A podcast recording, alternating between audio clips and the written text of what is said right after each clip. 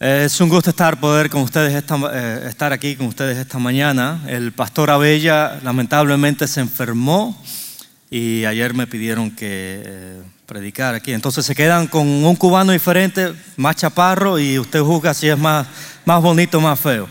Pero bueno, eh, contento de estar aquí con ustedes y qué lindo recordar del amor divino que desde el cielo al Salvador envió aquel Jesús que por salvarnos vino y vino para rescatarnos. Hoy vamos a leer, eh, estudiar el texto de Lucas capítulo 23 del versículo 26 al 43. Vamos, vamos a ponerle una pausa a lo que hemos estado viendo durante este mes. Eh, y vamos a estar leyendo Lucas capítulo 23 del versículo 26 al versículo 43.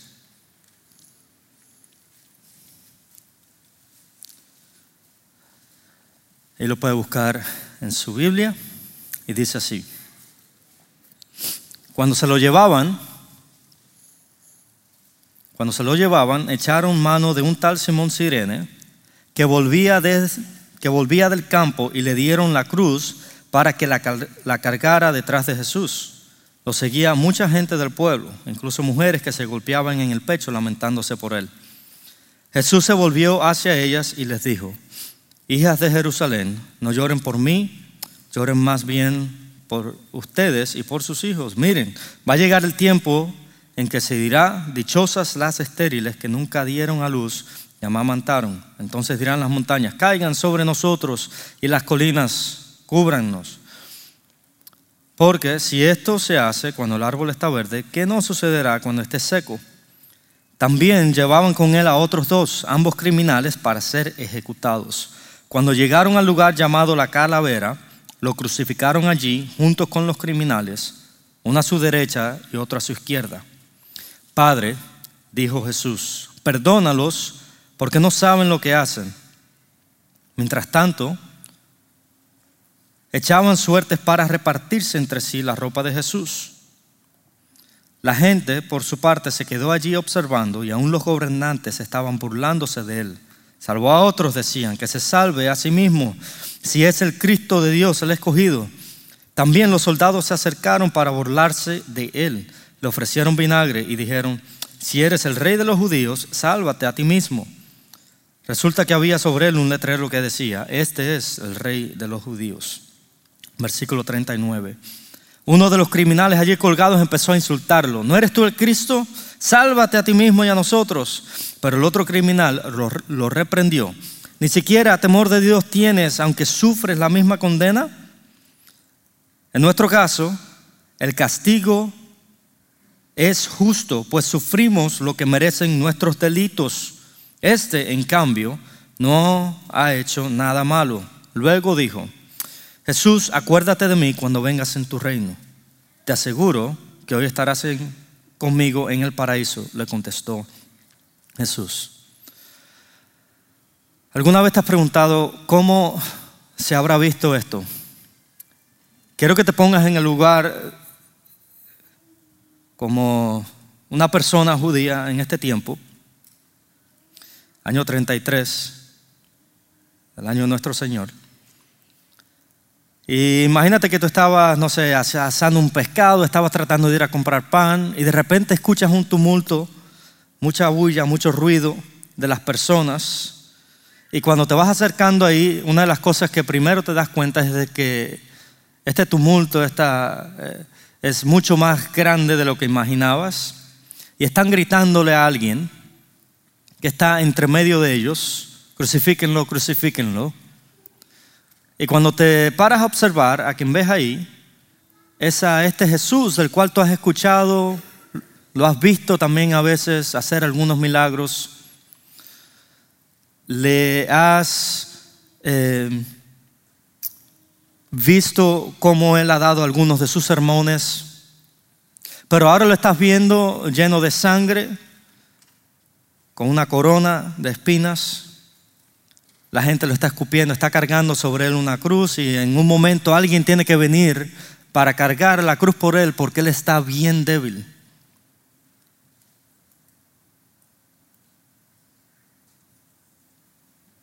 en este escenario, sigues tú caminando con la multitud porque Jesús está yendo a un lugar, o lo están llevando más bien a un lugar, y cuando llegan aquí a este lugar llamado la calavera, ahí lo crucifican, lo levantan, y escuchas que las personas le están diciendo, se están burlando alguna de él, otra le está diciendo, bájate, sálvate. ¿Qué haces tú? ¿Cómo reaccionas? ¿Cómo vas a responder? Vamos a ver hoy que en esta ocasión hay tres maneras diferentes de responder al Salvador. Una es rechazar al Salvador.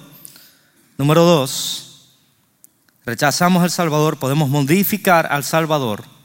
Y número tres, podemos confiar en el Salvador. Hablemos de quienes rechazaron al Salvador. Las primeras personas que están aquí rechazando al Salvador fueron los líderes religiosos. Los líderes religiosos eran las personas que amaban la ley, la ley de Dios, eh, o al menos eso parecía. Y estos líderes religiosos conocían exactamente lo que decía la ley de Dios. De hecho, muchos de ellos probablemente se la sabían hasta de memoria, por lo menos los primeros cinco libros del, del Torah.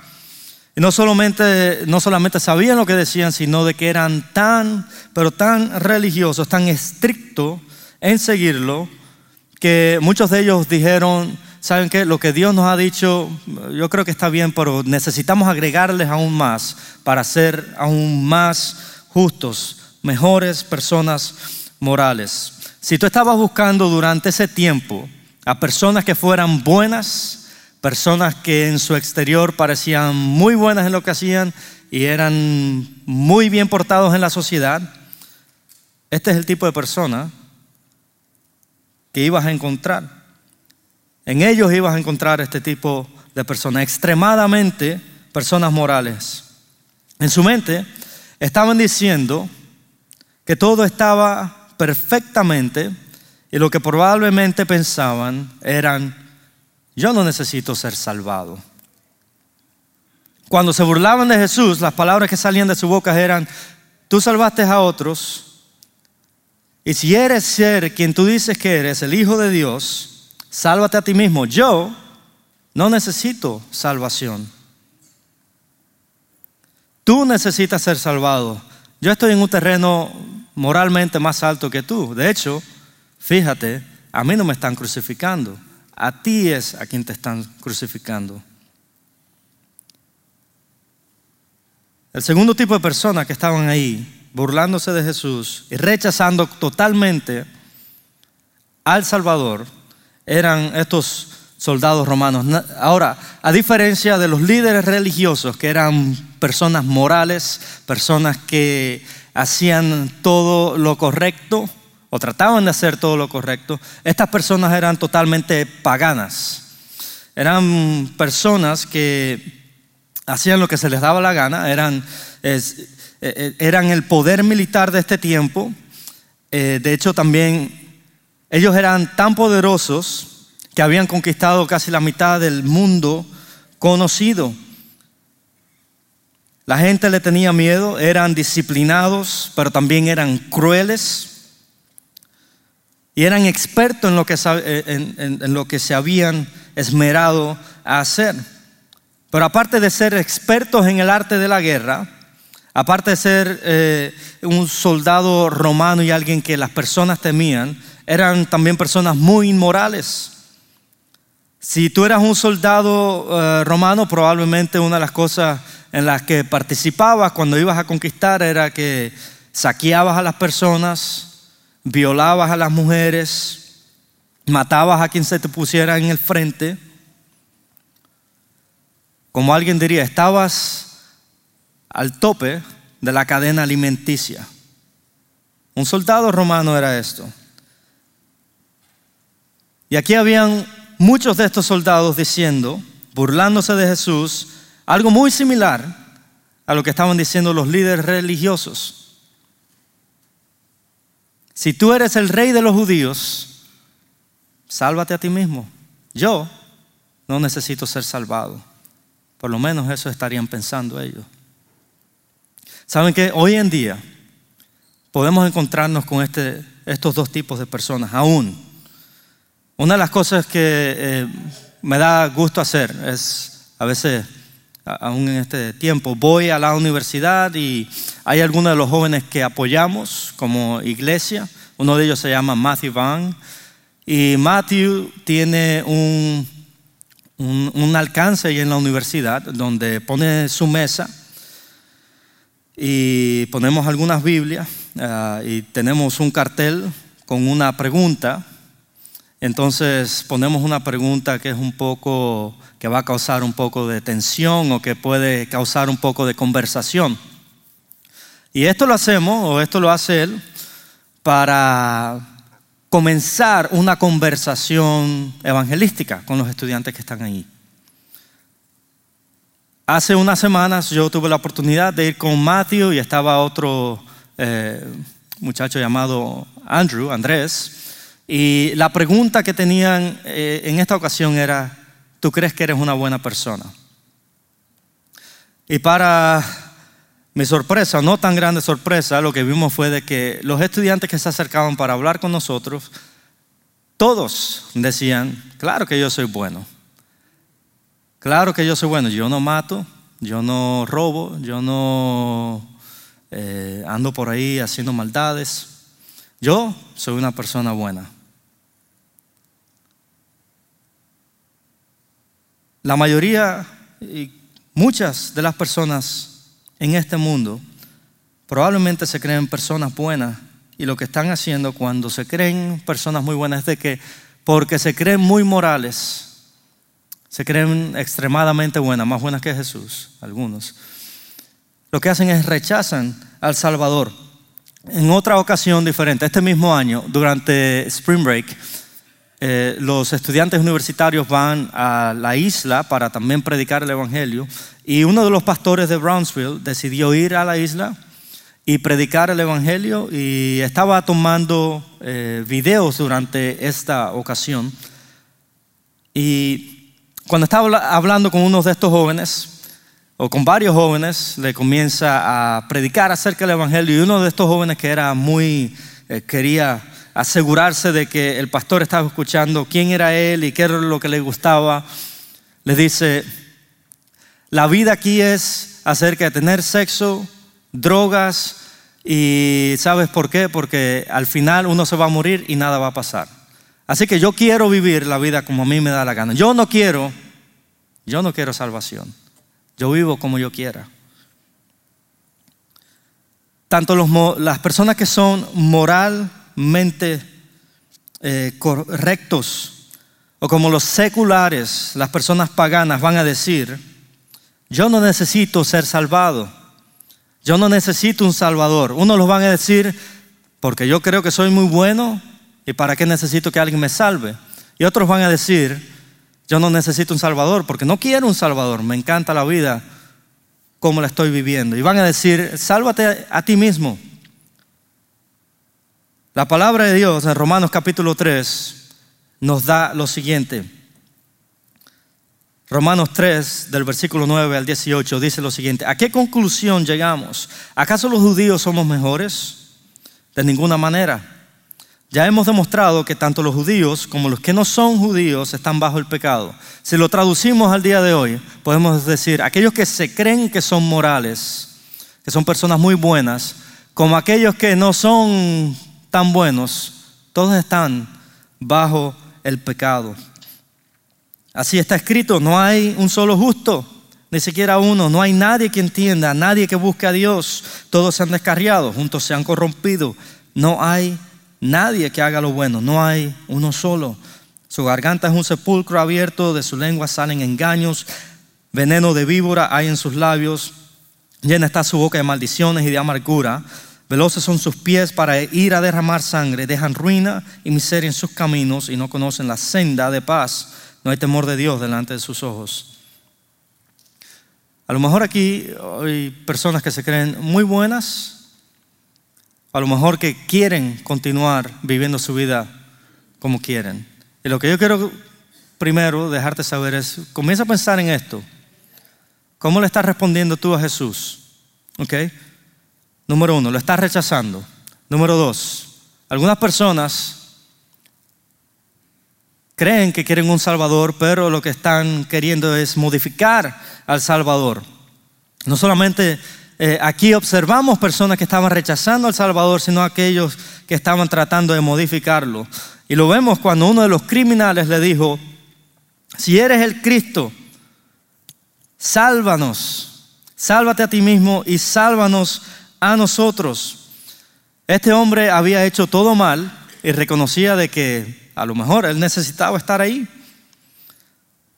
Y probablemente que él sabía que había metido la pata, como decimos allá en Cuba, y estaba enfrentando las consecuencias. Pero él quería ser salvado a su manera. ¿Y por qué digo esto? ¿Por qué digo que Él quiere un Salvador, pero un Salvador que no lo deje eh, eh, colgado en la cruz? Eh, se lo voy a explicar en un momento, pero primero les quiero decir esto. yo tengo tres hijos, Emma, Eva y Edric. Y Eva es, no sé si la han visto corriendo, tiene el, el pelo bien, bien rizo. Y una de las cosas en lo que ella se ha hecho experta es en modificar las cosas. Eh, si usted tiene hijos, muchas veces eh, sus hijos le van a decir, papá, mamá, tengo mucha hambre. Hambre que duele, que debilita y que nos desespera a nosotros. Pero ella dice esto, tengo hambre, no es de ti, pero tengo hambre de galletitas de chocolate. Entonces uno le pone el plato y dice, no, esto no es lo que yo quiero, yo lo que quiero es las galletas de chocolate, que me encantan. Entonces ahí ella está tratando de modificar lo que uno le está ofreciendo. Nosotros sabemos lo que es mejor para ella, pero ella cree que ella sabe lo que es mejor para, para ella. Entonces termina rechazando, modificando, tratando de modificar algo que en verdad le va a hacer bien. Hoy hay algunos de nosotros en esta sala, probablemente eh, estemos pensando, no hay manera alguna que yo sea como este ladrón.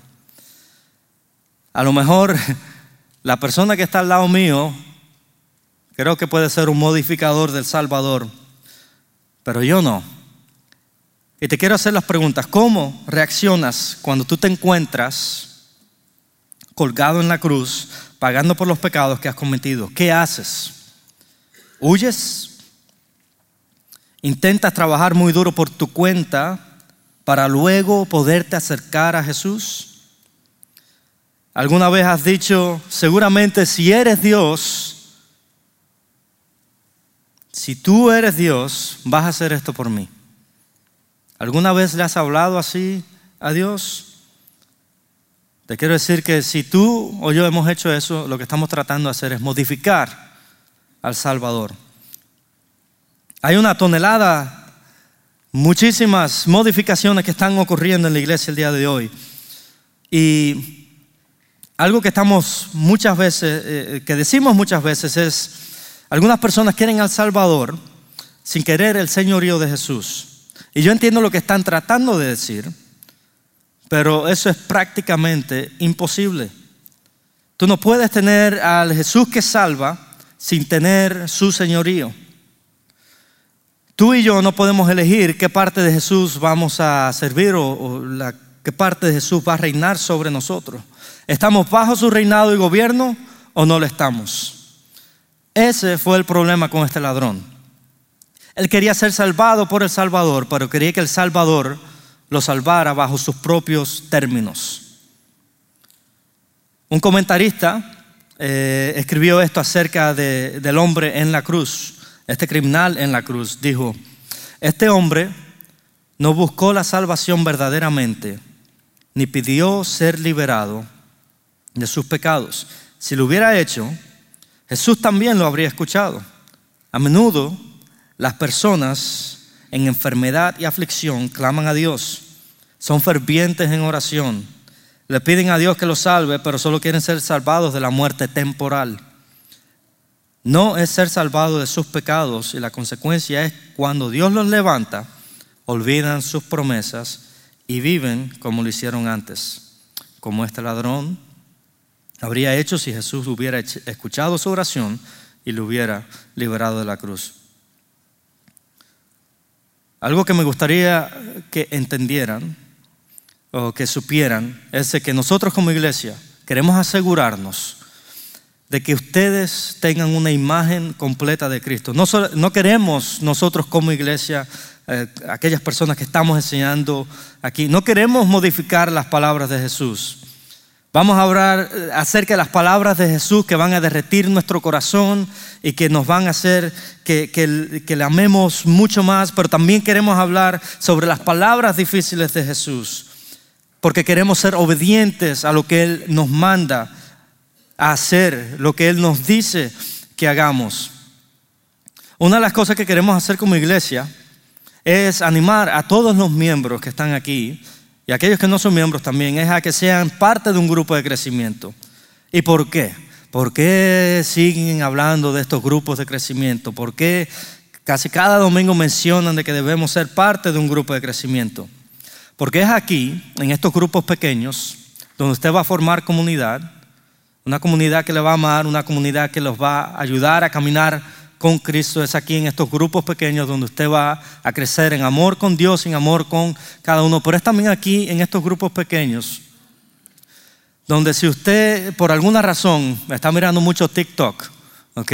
Y de ahí está agarrando toda su teología y se le están ocurriendo cosas raras está tratando de modificar al Salvador, es aquí donde usted puede ser corregido en amor.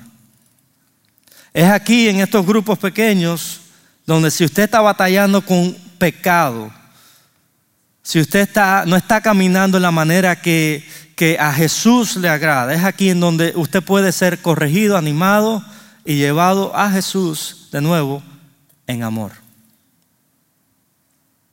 Nosotros como iglesia queremos hacer lo imposible y lo más que podamos para que viva una vida cristiana verdadera y fiel a la palabra de Dios. Que cuando usted eh, escuche y hable acerca de Jesús, no está hablando de un Cristo que es imaginario, el que usted se imagina, sino es el Cristo que ha sido revelado en las escrituras. Eso es lo que queremos hacer. Queremos ser una iglesia que sea fiel a la palabra de Dios. Y por cierto, cuando hablamos de las palabras duras de Jesús, algo que quiero decir es que todas estas palabras que Jesús que fueron eh, que dijo él que fueron duras siempre provinieron de un corazón de amor. Jesús está buscando el arrepentimiento del pecador, no está tratando de aplastarlo. Y es lo que queremos hacer nosotros también como iglesia. Queremos ayudar a las personas a que vengan a Jesús y que cuando vengan a Jesús, vengan a un Cristo, tengan una idea clara de qué es lo que Jesús está pidiendo, de cuál es el tipo de Salvador, el tipo de Señor que van a servir y no algo imaginario que nosotros muchas veces por nuestra cultura, por nuestras experiencias, por lo que vemos en YouTube, por lo que no queremos servir a alguien así, queremos servir al Cristo que ha sido revelado, por quien Él dice que es. Número tres primero, se puede rechazar al Salvador. Número dos, modificar al Salvador. Y número tres, puede confiar en el Salvador. En esta escena tenemos la palabra del segundo criminal, en los versículos 40 al 42. Y ahora, una de las cosas que nosotros no tenemos claro aquí en este Evangelio de Lucas es que al principio, cuando Jesús fue elevado en la cruz, el Evangelio de Marcos nos dicen que los criminales, los dos, se estaban burlando de él. Los dos criminales le estaban injurando a Jesús cuando él estaba en la cruz. Esto lo podemos leer en Mateo y en Marcos. Lucas no nos dice esto, Lucas nos da la segunda parte de lo que pasó aquí en la cruz. Algo sucedió aquí que le cambió la perspectiva y la actitud de uno de estos criminales hacia Jesús. Ahora, es muy probable que estas personas que estaban ahí en la cruz supieran exactamente quién era el que estaba al lado de ellos. ¿Y por qué lo digo? ¿Por qué dices esto, Ronald? una, porque el término que se está utilizando aquí como criminal es probablemente un término que se utilizaba para aquellos soldados judíos que estaban tratando de luchar contra el imperio romano. Probablemente estos eran criminales que hubieran sido muy bien parte del, del grupo de Barrabás, este malhechor, este otro criminal que fue liberado en vez de Jesús. Eh, y entonces, probablemente estos criminales conocían, habían escuchado de Jesús, a lo mejor ellos también habían visto sus milagros, a lo mejor ellos también habían visto cómo Él se estaba eh, eh, haciendo grandes maravillas. Y ellos estaban buscando a un Mesías, ellos estaban buscando a alguien que iba a liberarlos. Y es por eso que digo que probablemente estas personas conocían a Jesús porque simplemente ellos estaban buscando a alguien que les ayudara a derrocar, a derrotar el imperio romano. Así que cuando escucharon acerca de este Mesías, acerca de este posible Salvador, probablemente se, se acercaron a Jesús y estuvieron viendo. Pero ahora ellos están en la cruz, sin salvación, y están junto a este posible Salvador y le están hablando mal de Jesús. A lo mejor así, bueno, no a lo mejor, así fue como comenzaron ellos cuando fueron elevados en la cruz. Pensé que nos ibas a salvar, pensé que nos ibas a liberar del imperio romano. Tú estabas haciendo milagros y mira, ahora estamos aquí. Pero algo pasó en este encuentro que estuvo este malhechor, que estuvo este criminal con Jesús en la cruz. Y la Biblia no nos da detalles de esto. Solamente podemos imaginarnos lo que puede haber pasado. Pero todo lo que sabemos es de que al levantarse estos dos criminales con Jesús en la cruz, los dos comenzaron a hablar mal de ellos, pero hubo un punto de inflexión para este criminal en particular. Y fue aquí en la cruz donde este hombre se rindió. En su peor momento posible, él renunció a toda la esperanza que él tenía y puso toda la esperanza en Jesús. ¿Y qué fue lo que dijo? ¿Cómo demuestra él esto? Lo demuestra cuando dijo, acuérdate de mí cuando vengas en tu reino. Y la respuesta que le dio Jesús fue, hoy estarás conmigo en el paraíso. Yo me imagino que esto es una ilustración, ¿ok? No vayan a pensar que eh, Ronald se, está volviendo medio loco. Pero imagínense esto, que está las puertas del cielo y están pasando las personas de, de muerte a la vida y hay unos ángeles en la entrada del cielo tomando nota a ver quién está en el libro de la vida. Ya ven José Luis Jiménez Oh, sí, pase, pase usted. A ver, el hermano, el hermano Rocha. Ah, sí, pásele, pásele usted también. Dan Antoniuk. Ah, me cae un poco mal, pero entre usted también acá. usted se portó muy bien. A ver, sí. El, el, criminal de la cruz. Mm. A ver.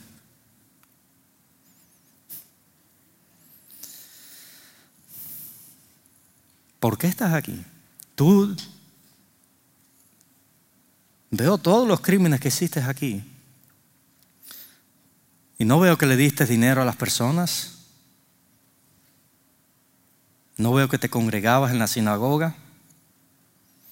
No veo que eras bueno con las... De hecho, mataste a varias personas. Eh, No fuiste a viajes misioneros tampoco. No, no participabas en los cultos que se hacían. Aquí debe haber un error. Eh, llamen a Gabriel a ver qué lo... Y llega Gabriel y...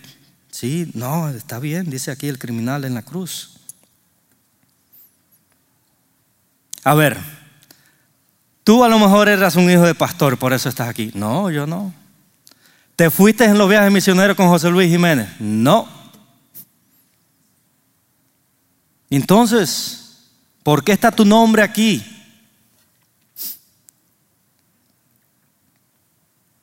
Y lo que dice él es, yo lo único que sé es que el que estaba al lado mío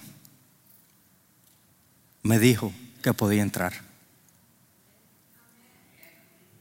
Yo lo único que sé es que cuando yo dejé toda mi esperanza, yo quería derrotar ese ejército romano. Y ahí era en donde yo estaba poniendo mi esperanza. Y yo lo único que sé es que cuando yo estaba en esa cruz y, estaba en mi peor momento, yo sabía que de ahí no iba a salir. Y me volteo a ese Jesús del cual yo había escuchado y le digo, Señor, acuérdate de mí cuando vengas en tu reino. Él me dijo que yo podía entrar. Y es por eso que yo estoy aquí el día de hoy.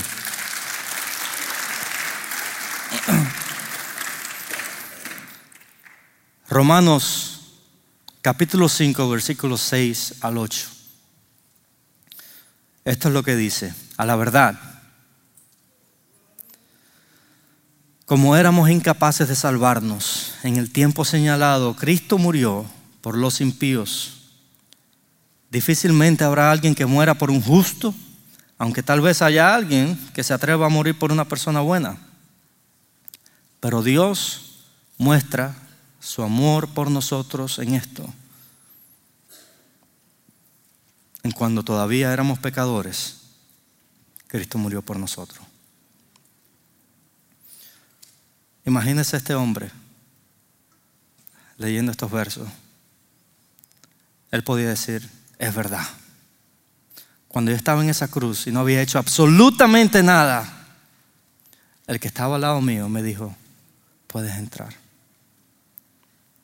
Hay una mentira que está circulando y ha circulado por mucho tiempo en la iglesia, en el mundo. Y a lo mejor tú te has creído esta mentira también. Y la mentira es de que tú necesitas ser perfecto para venir a Jesús.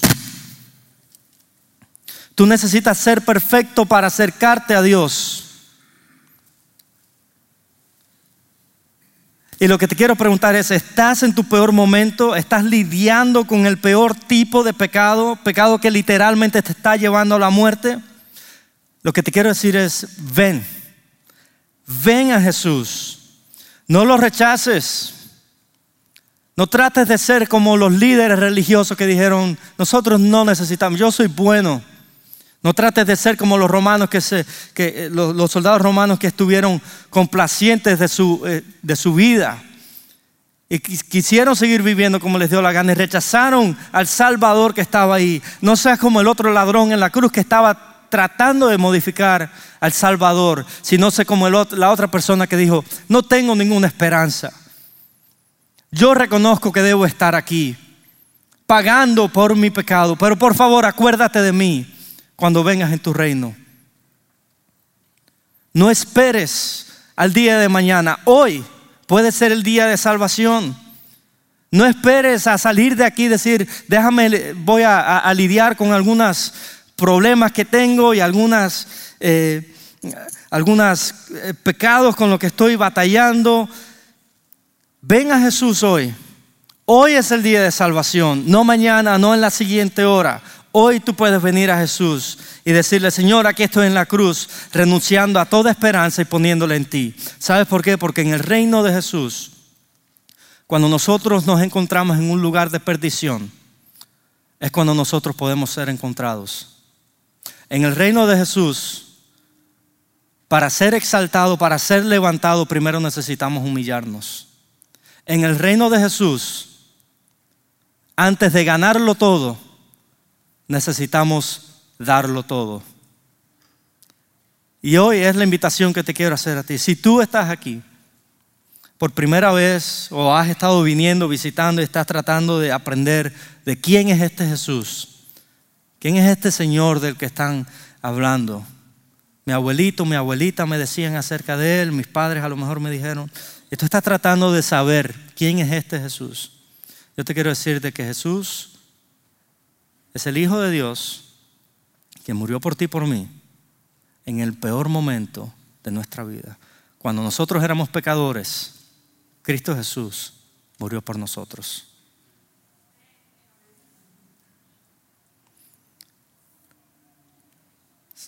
Yo le voy a pedir a algunas personas eh, que pasen aquí al frente para orar. Si hay alguien que quiere tomar esta decisión de seguir a Jesús y a lo mejor tú no sabes cómo hacerlo, aquí estas personas te van a ayudar. entonces, la alabanza, los líderes de la alabanza vengan. Eh, pónganse en pie, hermanos, y vamos a, a estar cantando una canción. Dios ha sido bueno. Y de nuevo, oro para que si tú estás, aquí y no le has dado tu vida al Señor, tú tomes esta decisión el día de hoy. No lo rechaces, no lo modifiques, sino confía en Él. Señor, te bendecimos y te damos todas las gracias, Señor, por ser bueno. Eh, Señor, en el momento preciso, en el momento cuando estábamos lejos de ti, tú moriste por nosotros, por nuestros pecados.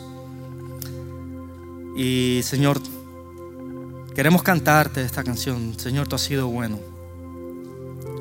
Y a lo mejor hay alguien aquí este día que no ha tomado esta decisión de seguirte. Y oro, Padre, para que pase al frente y, y podamos, Señor, ayudarles a seguir caminando contigo.